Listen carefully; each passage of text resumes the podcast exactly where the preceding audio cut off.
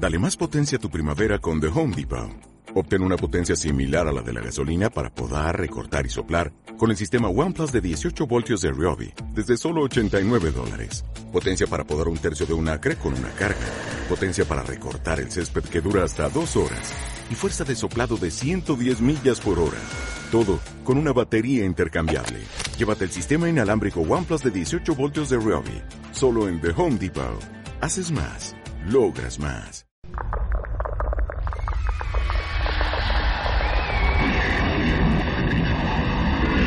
Radio Mórbido.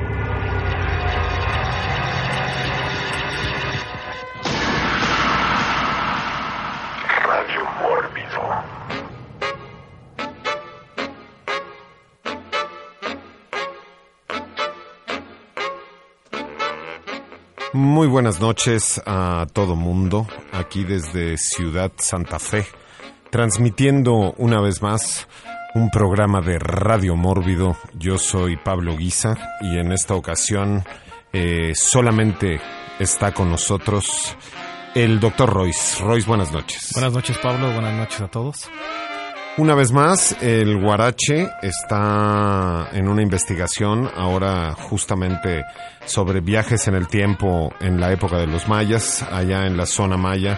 Él seguirá haciendo esta investigación y empecemos con toda la información institucional y queremos agradecer como siempre a Carla Diana, Lau Almendra, Santo Quique, Edna Lucía, Cristian y como siempre a nuestro productor Roca San Rodrigo Casarín que está al frente de la máquina del tiempo del día de hoy. Eh, para contactar con nosotros y para seguir todas las actividades de Mórbido y de Radio Mórbido está www.morbidofest.com.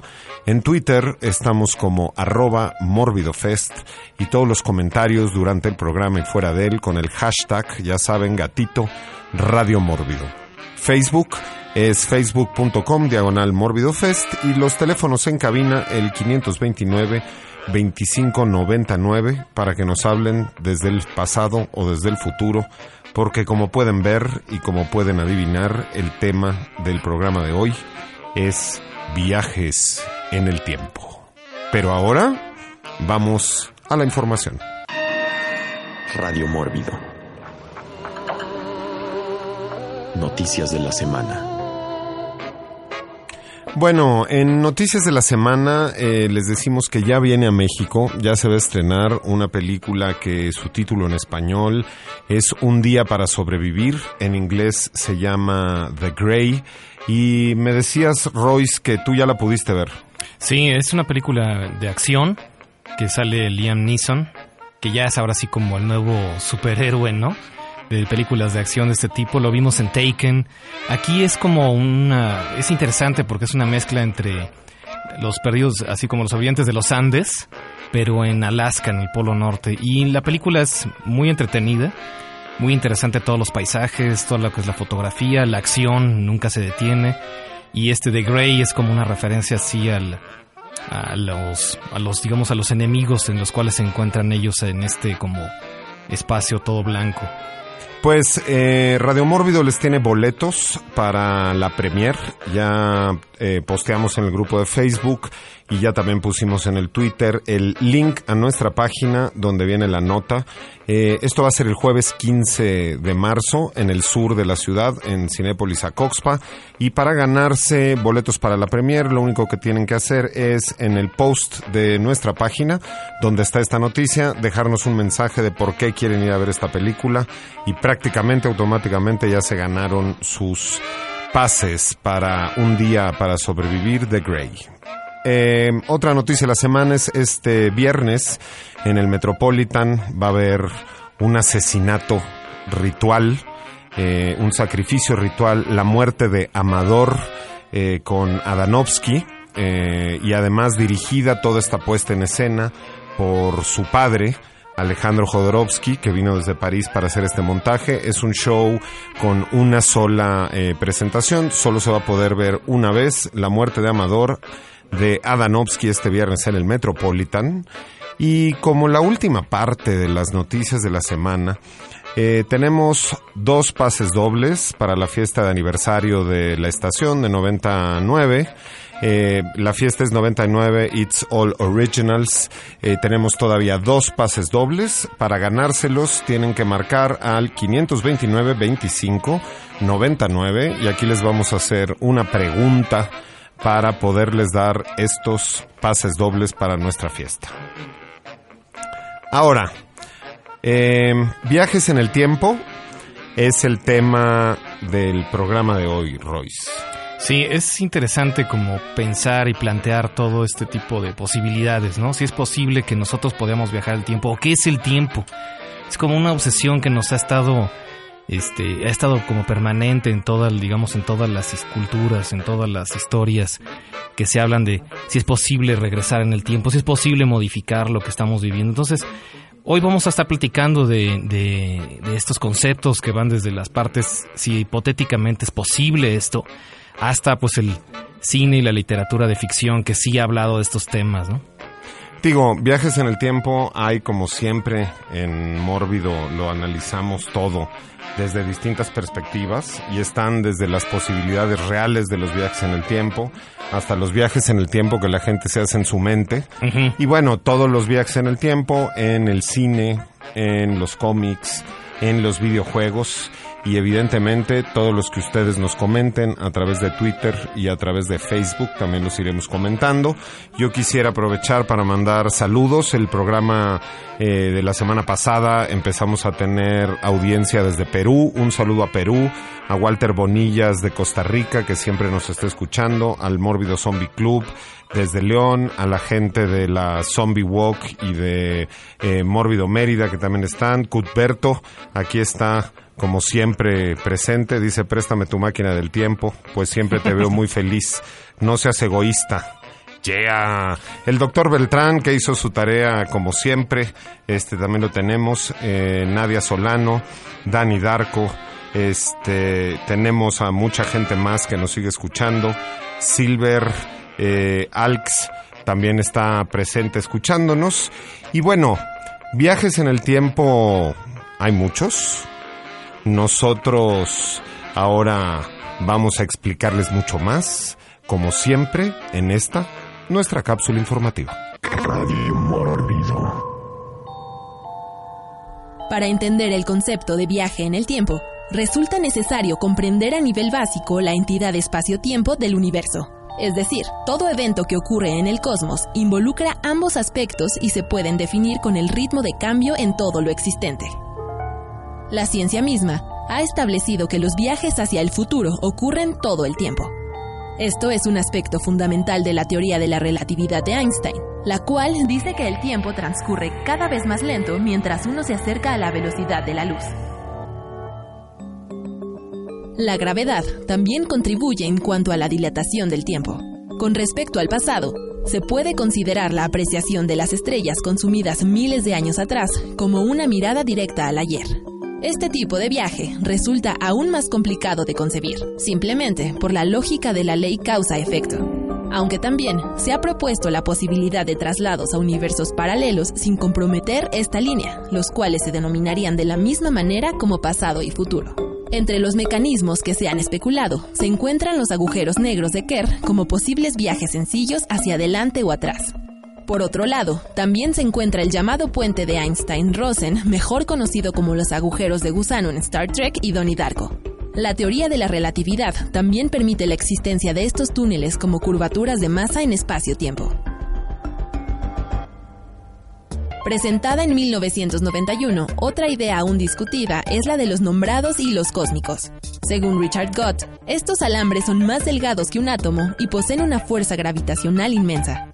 Naturalmente, esta potencia permitiría que cualquier objeto que pase cerca sufra de una dilatación en el tiempo ante su rápida velocidad. Radio Mórbido. Radio Mórbido.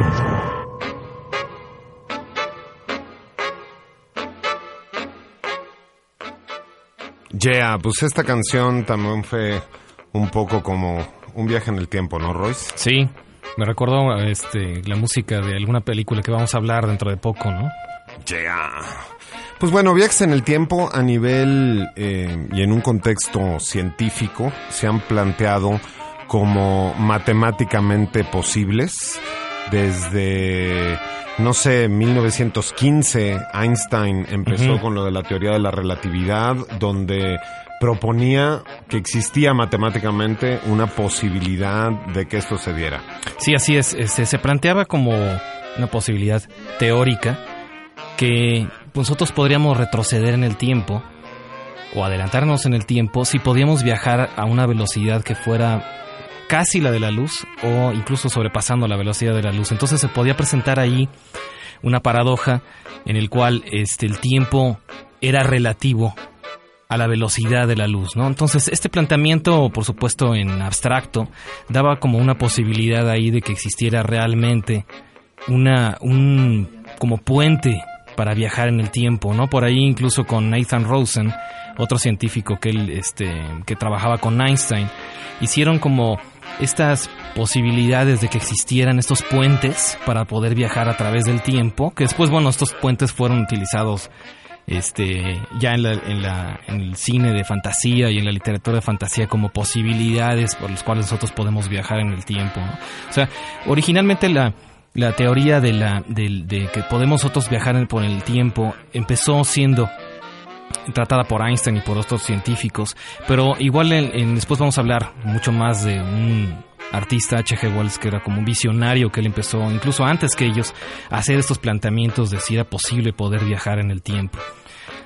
Ahora, ¿dónde juegan aquí eh, los agujeros negros? Que digan, los agujeros de gusano, Así ¿no? es, estos túneles de gusano son... Bueno, y les avisamos porque sigue sonando el teléfono que eh, ya no tenemos boletos para la fiesta, ya se fueron, pero se pueden subir a su máquina del tiempo, regresar el tiempo y hablarnos eh, poco rápido. antes. Ajá. Pero a ver, están los agujeros de gusano que ya hemos visto en películas desde Contact Ajá. hasta esta serie de Stargate Atlantis, Sí, sí, ¿no? sí. Que también se supone que son a través de los cuales podríamos hacer viajes en el tiempo. Así es, sí, Einstein y Rosen plantearon como estas posibilidades, estos puentes que después otros científicos como John Archibald Wheeler decía que eran agujeros de gusano, él decía que eran esos espacios en los cuales nosotros podíamos trasladarnos en el tiempo. Por ahí una película que vamos a comentar, Danny Darko, Donnie Darko, que hablaba precisamente de estos viajes y estos fenómenos de los agujeros de gusano, pero Einstein decía que eran demasiados pequeños que eran así muy pequeños, así de niveles atómicos. Entonces la idea, la, posibilidad de que existiera ese ese agujero en el que nosotros podríamos viajar, tendría que crecerse ese espacio y nosotros poder entrar a través de ese espacio como teórico y poder viajar entre el espacio y tiempo.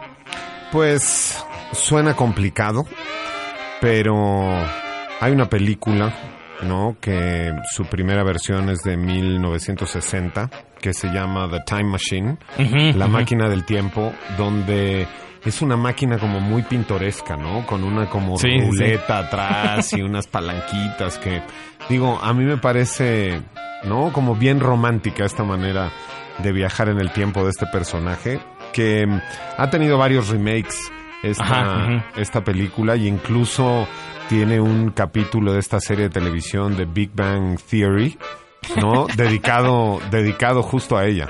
Exactamente, incluso hasta le hacen un homenaje precisamente a la máquina porque salen ahí en la máquina y en teoría están como moviendo controles y todos se mueven como si estuvieran retrocediendo en el tiempo, ¿no? Es un capítulo como muy interesante. es- Muy divertido. Muy divertido, sí. Ahora, está también el que viajaba en una caseta de teléfono. Sí, En una caseta de teléfono roja, de estas clásicas que vemos en todas las películas que están todo alrededor de Londres. Y este era Doctor Who, el Doctor Who, ajá. ¿no? Que su máquina del tiempo también era como mucho más romántica, ¿no? Sí, Doctor Who es un personaje muy curioso, un personaje de culto de, en Inglaterra. En Inglaterra es así, igual que la reina, Doctor Who es un personaje icónico, pero sí tenía esta como caseta telefónica en el cual él podía trasladarse al- en el tiempo y en el espacio. Entonces podía estar en otro planeta o podría estar en la misma Tierra en otra época y podría pues resolver toda la serie de, conflictos en los cuales el Doctor Who tenía que resolver para que pudiera continuar el mundo siendo amenazado por una serie de enemigos de lo más diverso. Ahora, otras películas, digo, hay una... eh, que es como un remake, pero más bien fue un reboot de la franquicia. Pero otras películas que también nos hablan de viajes en el tiempo son precisamente las de El planeta de los simios. Uy, sí, me acuerdo cuando vi esa película, la película original de 1968, y que veíamos esa imagen al final de la Estatua de la Libertad enterrada, era así como terrorífico, ¿no? Cuando originalmente se exhibió esta película, fue algo impresionante porque la gente no pensaba que en realidad Charlton Heston estaba en, el, en, la misma Tierra, ¿no? Que estaba en otro planeta, en algún otro lugar y que nunca había pasado lo que sucedió en la película. ¿no? El planeta de los simios plantea como este, esta teoría un poquito desarrollada de Einstein y de Rosen, donde en el cual se hicieron unas pruebas que decían que si un- una nave podría viajar a una velocidad que fuera casi la de la luz, podría retroceder en el, eh, adelantarse en el tiempo. Entonces, como que aquí en esta película se plantea esa posibilidad y entonces vemos cómo llegan y los simios ya son los que dominan la Tierra. ¿no? Bueno, que a veces yo salgo de mi casa y creo que justo los simios están dominando la tierra y Ahorita, si no, eh, no, si ¿no? por lo menos el tráfico de la Ciudad de México está invadido de ellos. Ricardo Ramírez nos dice, recuerden la habitación del tiempo donde entraba Goku Ah, y claro, Gohan antes de que diera inicio el torneo de Cell. Este, ahí está el comentario. Y ahora, otro superhéroe que por amor, ¿no? Un poco cursi la premisa, sí, sí. Pero hace que el tiempo regrese, es el peinadito y con sus mallas azules y sus botas de plástico rojas de Superman, ¿no? Cuando Luisa Lane muere Sí. eh, aplastada por esta eh, movimiento telúrico, Superman sale y le da 85 mil vueltas al planeta en sentido contrario y hace Y que la regresa el Tierra, tiempo, ¿no? ¿no? De, de vueltas en, al contrario y regresa el tiempo. Esto es Superman 1978. Una película, digo, bastante cursi, ¿no? Sí, sí, bueno, pero era romántica porque en los ochentas era una época de desesperación y pues puras películas cursis ahí veíamos. No, bueno, 1978, pero ya pe- empezamos a ver películas así como esperanzadoras. De hecho, hay otra película que no me acuerdo ahorita cómo se llama, que también sale Christopher Reeve, Ah, sí, sí, sí. él regresa en el tiempo, Exactamente, ¿no? sí. como haciendo un ejercicio de concentración. ¿Cómo se llamaba esa película? Dile al ¿Te tiempo que vuelva. Me, recuer- me acuerdo el nombre en español, pero sí era como una cuestión también igual romántica, ¿no? Que Sí, tiene y que al final encontraba una moneda en su chaleco, un quarter, con la fecha actual, y entonces regresaba y perdía a la amada y perdía todo y acababa en una depresión y acababa en una silla de ruedas, cosa que le pasó a Christopher Reeve en la vida real. Fue visionario. un poco tiempo después, ¿no? Eh, Sí. Cuidado con lo que uno desea porque se le puede hacer realidad. Y hay una película de viajes en el tiempo. Les invitamos a nuestros amigos que nos escuchan que eh, a través de Twitter y a través de el Facebook nos digan cuál es su película favorita de viajes en el tiempo. Pero yo creo que sin duda para mí es eh, una película que se llama Time Bandits. ¿no? 1981, una película de Terry Gilliam, ¿no? Que recordamos a Terry Gilliam por las aventuras del barón Munchausen, este, y otras películas más, donde mm, estos viajes en el tiempo son una serie de enanitos, ¿no? Ajá, de sí, sí, personas sí. pequeñas que trabajan para Dios eh, en el cielo y ellos se dedican a hacer árboles. Y de pronto se encuentran un mapa que tiene Dios en el cielo, que es eh, de todas las imperfecciones del universo. Y entonces encuentran dónde están como estos eh, túneles de gusano. Y entonces deciden volverse eh, como los Robin Hoods de, del tiempo. Y entonces viajan a distintas épocas a asaltar A distintos sí. personajes, ¿no?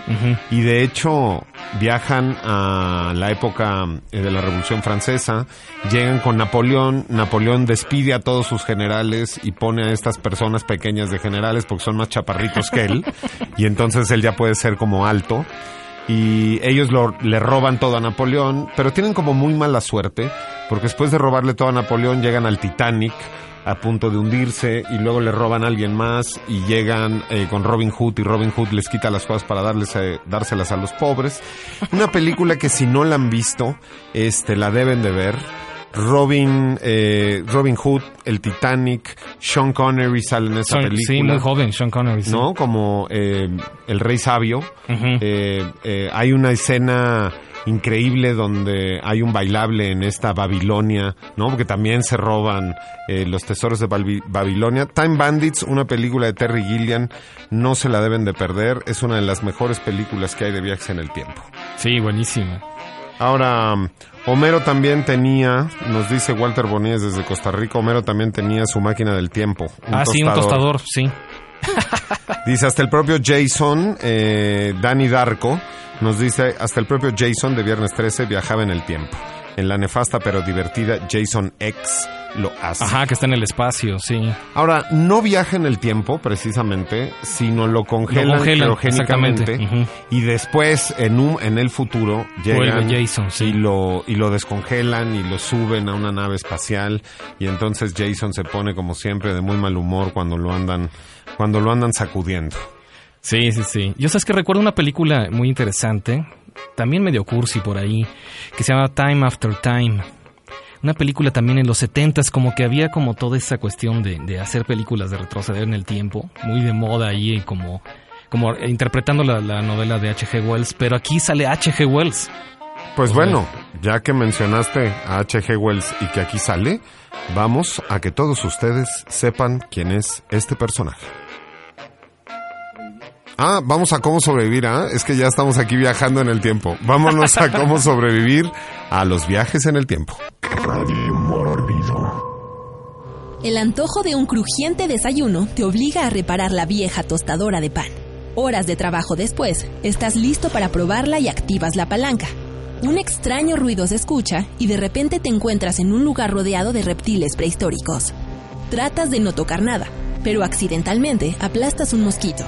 La tostadora se activa y te lleva de regreso a un mundo en el que tu molesto vecino se ha convertido en un autoritario maníaco.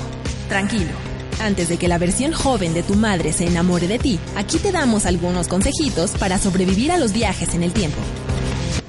Si tu prometida te lleva a París de vacaciones con sus papás y tu mente se encuentra bloqueada para escribir tu próxima novela, busca refugio en los vinos franceses y en las calles parisinas a medianoche. Puede ser que maravillosos personajes de otras épocas busquen tu compañía y te den la inspiración que necesitas. Mientras estás en tu casa del bosque, te asomas por la ventana y miras a una hermosa joven desnudándose. No sucumbas a la tentación y por nada del mundo vayas a buscarla. Podrías enfrentarte al loco de cara cubierta, con vendas y armado con tijeras, al científico de la máquina misteriosa y a ti mismo en diferentes momentos de tu día. Si tu familia es disfuncional, tu padre es molestado siempre por su jefe, tu mamá es alcohólica y tu banda fue rechazada en el concurso de talentos, escucha atentamente las historias de cómo se conocieron tus padres y corre al centro comercial de madrugada para conocer al Doc y a su DeLorean modificado. Si eres un criminal encarcelado que vive en un mundo subterráneo post-apocalíptico y te ofrecen el perdón a cambio de participar en una peligrosa misión al pasado para recolectar información sobre el virus que destruyó la Tierra, niégate. Todo podría salir mal. Podrías acabar en un hospital psiquiátrico e invadido por terribles pesadillas que cada segundo se acercan más a la realidad. Si eres un brillante científico que experimenta con aceleradores de partículas para encontrar usos prácticos al viaje en el tiempo, no seas tu propio conejillo de indias.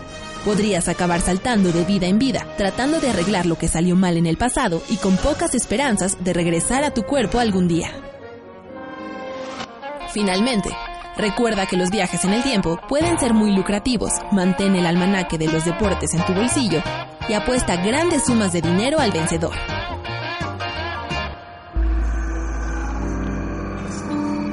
Radio Mórbido. Twitter. Arroba Mórbidofest. Hashtag. Radio Mórbido.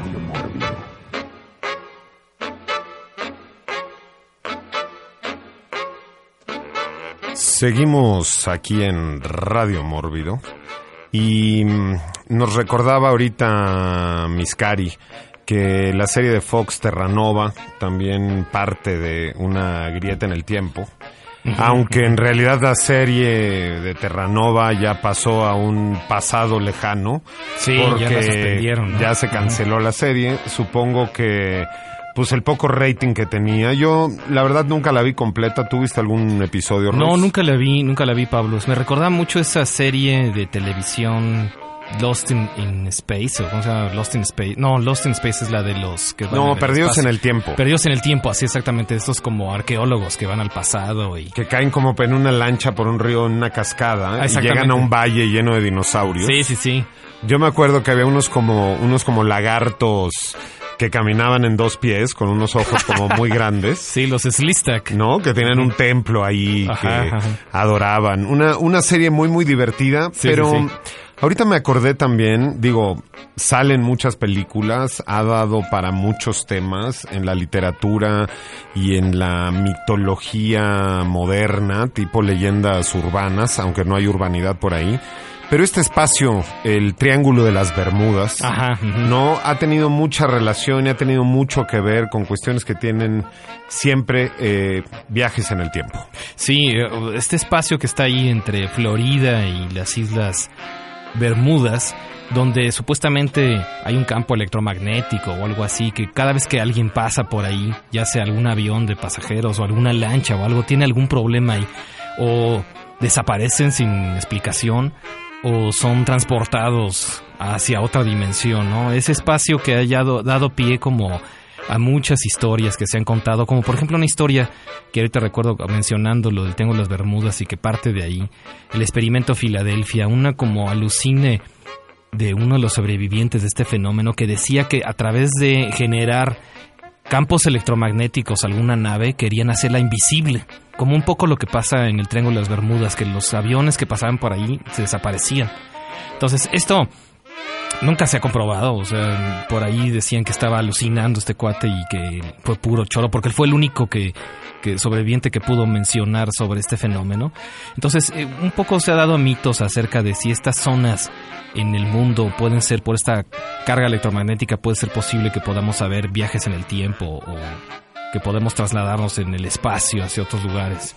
Pues bueno, el Triángulo de las Bermudas les recomendamos este que vayan, lo visiten con suerte y se pierden en el tiempo. Hay varios cruceros este que pasan por ahí. Y hablando de estas cuestiones de viajes en el tiempo eh, raras, extrañas, ¿no? Eh, que entran a dimensiones distintas. ¿Cómo olvidar The Twilight Zone, la dimensión desconocida? Que varios de sus episodios tienen que ver con eh, viajes en el tiempo. Y de hecho yo recuerdo uno en particular eh, de The Twilight Zone, the movie, Ajá. ¿no? Donde hay este tipo que es como un wasp, ¿no? Un white Ajá, sí, sí, sí. anglo-saxon enojado, racista, este que está en un bar y que trata muy mal a todo mundo. Echando pestes de los negros, de los judíos, de los asiáticos, ¿no? Y de pronto sale del bar y está en medio de la Alemania nazi. Ajá, sí, sí, sí. Y que lo confunden con judío, ¿no?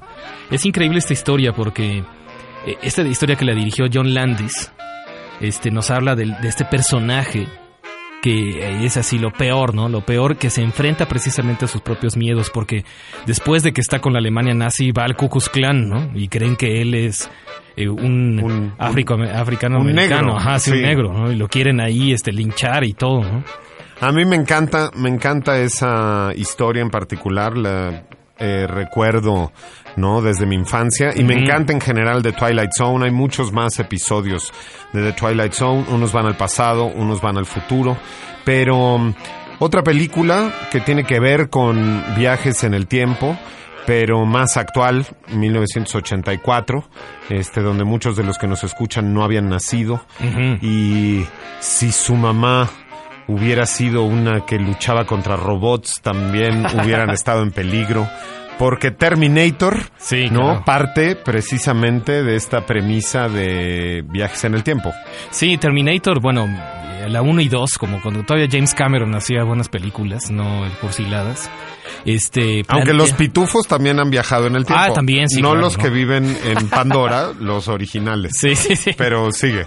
Sí, este, planteaba como este futuro en el que los, lo- los, las máquinas nos dominaban, ¿no? Entonces enviaban un destructor, ma- mandaban al Terminator precisamente, que era encarnado por Arnold Schwarzenegger, a destruir a un personaje que podía ser el único que podía derrotarlos en el pasado, ¿no? Una película que plantea muchas paradojas, porque no es posible que manden a alguien del futuro al pasado y si pasa cualquier cosa entonces deja de existir en el futuro. O sea, una cuestión muy este muy absurda, pero muy divertida, ¿no? Una película que fue en 1984, recuerdo que había sido un un impacto porque no teníamos películas como tantos ahora de este, de este tipo de géneros, grabada con muy poco presupuesto y, y muy, este, muy efectiva. Ahora, una película que era un poco más lógica y que se volvió una, una franquicia y que tenía como mucho más establecidas estas reglas de viajar en el tiempo y si eh, modificabas algo tenía consecuencias graves, evidentemente fue Volver al Futuro, Back to the Future. ¿no? Con sus tres entregas. Películas que verdaderamente marcaron una época, ¿no? Y fueron extremadamente divertidas cuando salieron y creo que ahora son clásicos. Sí, eh, como muy ingeniosas estas películas, ¿no? Con Michael J. Fox ahí, eh, como saliendo de héroe, en esta especie de máquina del tiempo que era un coche de alta velocidad, donde plantea muy de una manera muy divertida estas cuestiones de qué pasaría si yo conozco a la que va a ser mi mamá de joven y que de repente se empieza a enamorar de mí, ¿no? Y que se empieza como a esfumar él, o sea, es, es interesante cómo estos planteamientos de esas paradojas la plantea de una manera como muy, como de un humor, como muy, muy ingenioso, ¿no? No, Back to the Future 1, 2 y 3, ya la 3 ya en el el viejo viejo este, oeste, ya una cosa bastante fumada, la verdad. Este, con este científico loco que creo que es uno de los personajes más memorables de esta serie de películas. Sí, Christopher Lloyd sale excelente, ¿no? Y bueno, también eh, planteando, ¿no? En, en ya hacia la última película, este asunto de que el auto que antes necesitaba muchísima energía, ahora necesitaba una cáscara de plátano y un poco de este refresco, ya con desechos orgánicos Ajá. podía, podía sobrevivir. Eh, tenemos Star Trek también, Star Trek, eh, The Voyage Home, eh, como un ejemplo, pero hay varios episodios también de Star Trek donde existen viajes en el tiempo y de hecho la última película de Star Trek donde Ajá, sale sí, sí. todavía Ujú. eh, Leonard Nimoy, Ajá, ¿no? sí, sí. Spock, en el pasado. sí se plantea también un asunto de viajes en el tiempo entre pasado, presente, futuro y cómo si se encuentran estos dos personajes en un mismo paralelo, ¿no? De tiempo y espacio pueden suceder como no sé cuántas cosas. Eh, Star Trek también nos ha dado muchos ejemplos de viaje al futuro.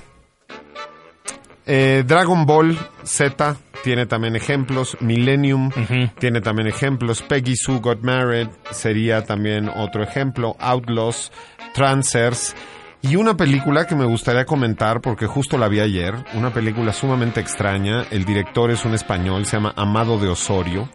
Es una película eh, que es una serie de mm, eh, distintas películas donde son caballeros templarios que regresan de la tumba, ¿no? Sí. Y justo la que vi ayer es la tercera de estas películas que se llama El buque fantasma y que justo plantea esta cuestión de que hay unas eh, hay un truco publicitario que están haciendo los dueños de una marca de lanchas donde mandan a dos chavitas en medio del mar en una lancha para que las encuentren y sea una gran noticia y aparece este buque, este galeón español, ellas se suben y resulta que está en un tiempo paralelo y salen estos caballeros templarios este y acaban con todos y con los que las van a rescatar y con muchos más.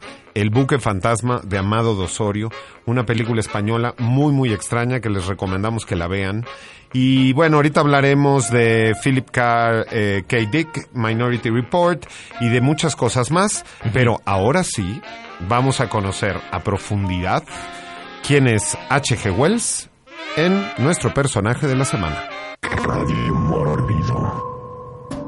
Historias que hablan de viajes en el tiempo, vuelos espaciales e invasiones alienígenas son solo algunos de los temas que conforman la ciencia ficción moderna. Pero, ¿qué sería de estas sin la imaginación y aportaciones del escritor británico Herbert George Wells? A los 18 años, el novelista comenzó una licenciatura en zoología, periodo de su vida que influyó en su escritura al estudiar a fondo la teoría de la evolución de Darwin. A la edad de 21 años, Wells escribió su primer libro titulado Libro de texto de biología, La pérdida de un riñón le hizo suspender el interés en sus estudios y decidió convertirse en escritor. En 1893, Wells escribió su primer libro titulado Libro de Texto de Biología, pero fue dos años más tarde que vio la publicación de su primera y reconocida novela de ciencia ficción, La máquina del tiempo, basada en los Argonautas Crónicos, una serie que escribió en 1888 para un periódico escolar. En La máquina del tiempo, Wells envía a su personaje principal a viajar en el tiempo al año 800-2701. El explorador descubre que la raza humana ha evolucionado en dos especies distintas, la brutal y salvaje y la gentil pero débil. En la novela también se establecen los principios básicos de una cuarta dimensión que precede la obra de Albert Einstein, así como la injusticia social y los peligros del proceso científico sin control. Otra de sus obras más destacadas son El hombre invisible y La guerra de los mundos. En ambas, el escritor vuelve a dar pasos más allá de los límites, presentando a un hombre que desarrolla un poder que supera a los demás y la vida inteligente en otros planetas. Este es H.G. Wells, el hombre que inventó el mañana.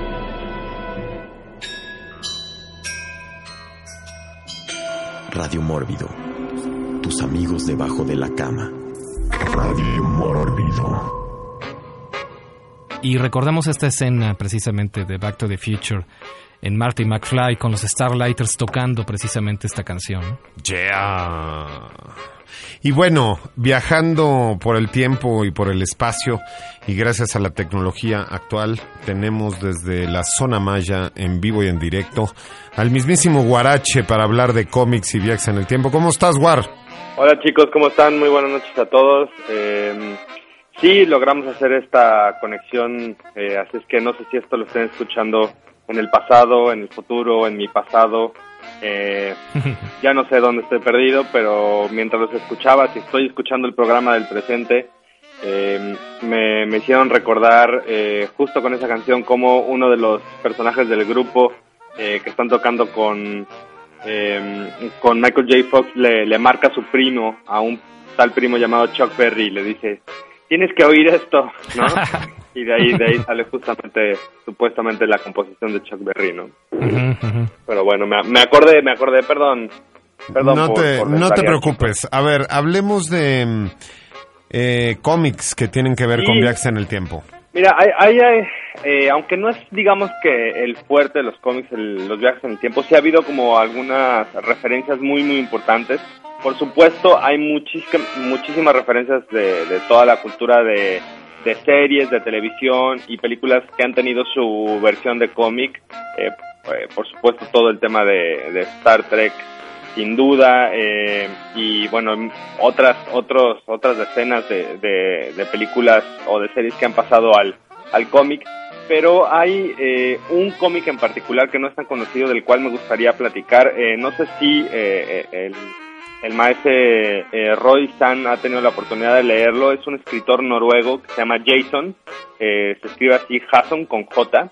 Y eh, tiene una novela gráfica chiquitita que ha ganado este, muchísimos premios, entre ellos el premio Will Eisner en el 2008, eh, uno de los mejores libros del 2007 por Publisher Weekly, o sea, ha ganado eh, los, los, los premios importantes en el mundo del cómic. Y este cómic se llama Yo maté a Adolf Hitler y es, es, un, es una novela muy interesante. Eh, Jason es un escritor eh, muy, muy, digamos que quirúrgico, eh, irónico, eh, por decirlo de alguna manera, también muy agudo, pero tiene un humor muy particular y que está todo el tiempo brincando entre, por decirlo así, la, la sutileza y, y, y la depresión o la oscuridad al mismo tiempo. Eh, de, de qué trata este cómic en particular, este de Yo maté a Adolf Hitler? Que lo pueden encontrar en español en, en la Ciudad de México, en muchas otras ciudades de México, eh, por la editorial española Ciberri. Eh, y es un cómic sobre... eh, imagínense que, que en el mundo normal, por decirlo así, en el mundo en el que estamos nosotros, eh, ¿qué pasaría si fuera igual de común ser eh, contador o abogado que ser asesino a sueldo, ¿no? Que tuvieras tu despacho y que dijera asesino a sueldo y que pudiera la gente decir, oye, es que ya me cayó mal el, el- el señor Guisa, este, y a ver si por favor este, se lo pueden despachar, uno le diera sus honorarios a este asesino en sueldo. Con un botón te despachamos desde esta cabina, War. Síguele. Y, eh, y pues bueno, eh, pudieras pagar porque mataran a alguien. Y resulta que llega a un, al despacho de uno de estos asesinos a sueldo eh, un señor que le dice que quiere que mate a alguien muy especial eh, y que lo tiene que hacer viajando en el tiempo y que quiere que asesine a, a- Adolfo Hitler. Eh, una novela de verdad interesantísima, eh, llena por un lado, eh, perdón, pues ya salió el, guaracho medio cursi, pero llena de ternura y poesía, pero también por otro lado, muy oscura y, y- ácida, de verdad, te la recomiendo mu- muchísimo, vale muchísimo la pena. Pues ojalá la pudiéramos ver en Remediation, porque seguro la gente se quedó con más ganas de tener más información. Este, y si no, seguramente en Remediation tendremos algo igual o más interesante. Así es, mi querido este Pablo, lo- la, la tendremos pronto, un- igual podemos hacer casi una retrospectiva de todo el trabajo de Jason que Sí, ha excelente. sido súper premiado eh, y muy reconocido por, por todo el mundo de- del cómic, pero si no han visto la videocolumna de, de esta semana, eh, échenle un ojo, está dedicada a The Gun y Eric Powell.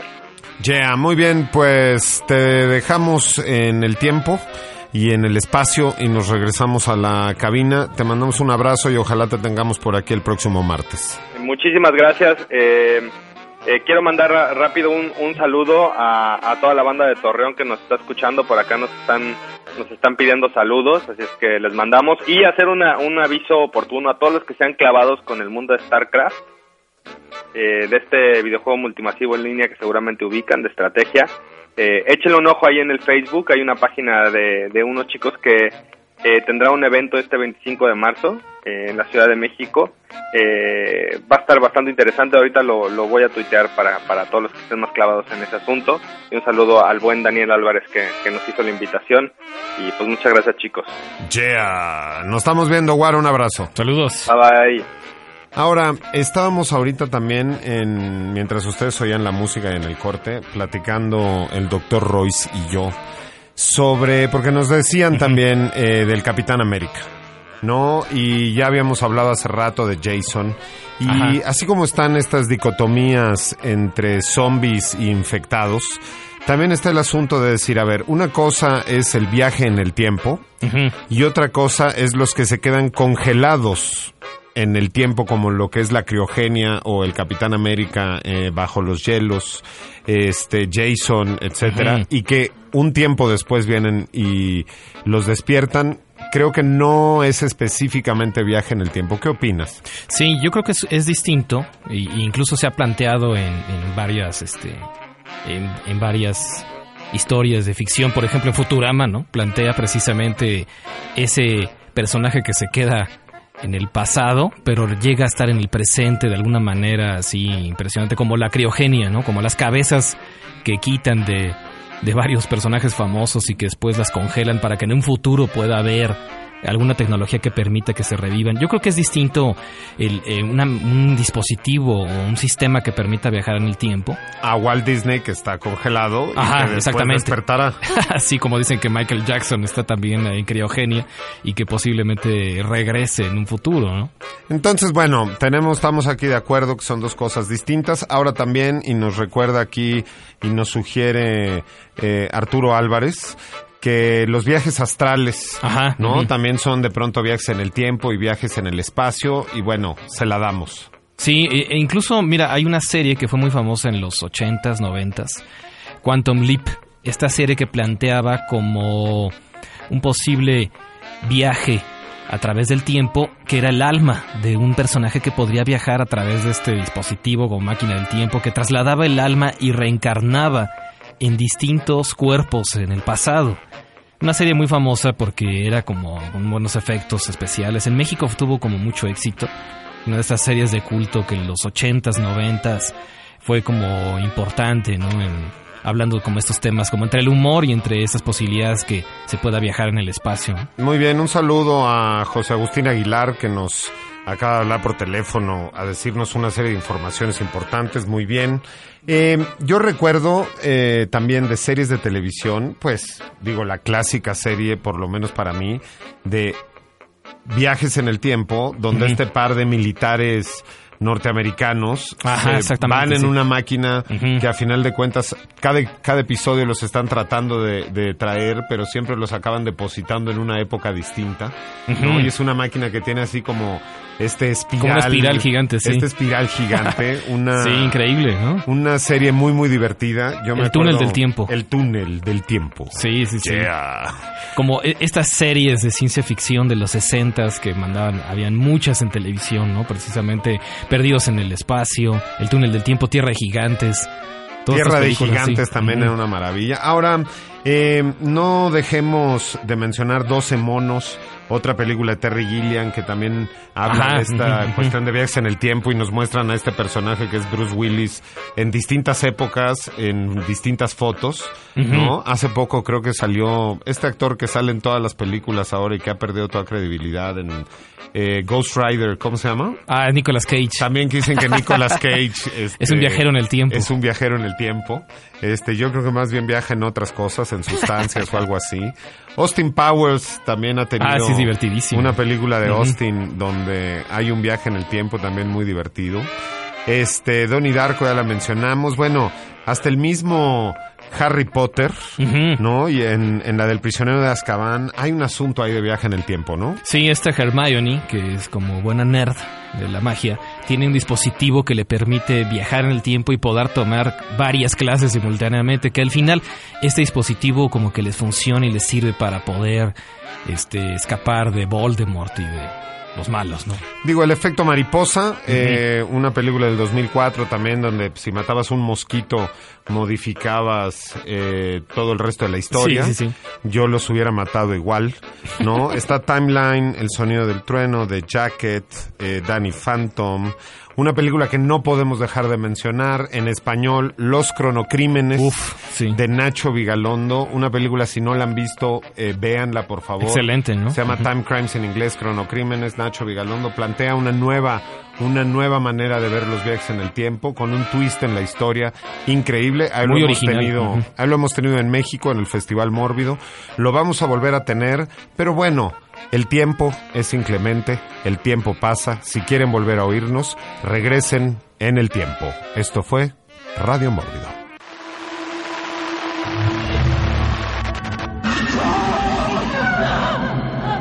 Esto fue Radio Mórbido. Mórbido. Radio Mórbido versión podcast por Claustrofónica Estudios México DF 2013. Dale más potencia a tu primavera con The Home Depot. Obtén una potencia similar a la de la gasolina para poder recortar y soplar con el sistema OnePlus de 18 voltios de Ryobi desde solo 89 dólares. Potencia para podar un tercio de un acre con una carga. Potencia para recortar el césped que dura hasta dos horas. Y fuerza de soplado de 110 millas por hora. Todo con una batería intercambiable. Llévate el sistema inalámbrico OnePlus de 18 voltios de Ryobi. Solo en The Home Depot. Haces más.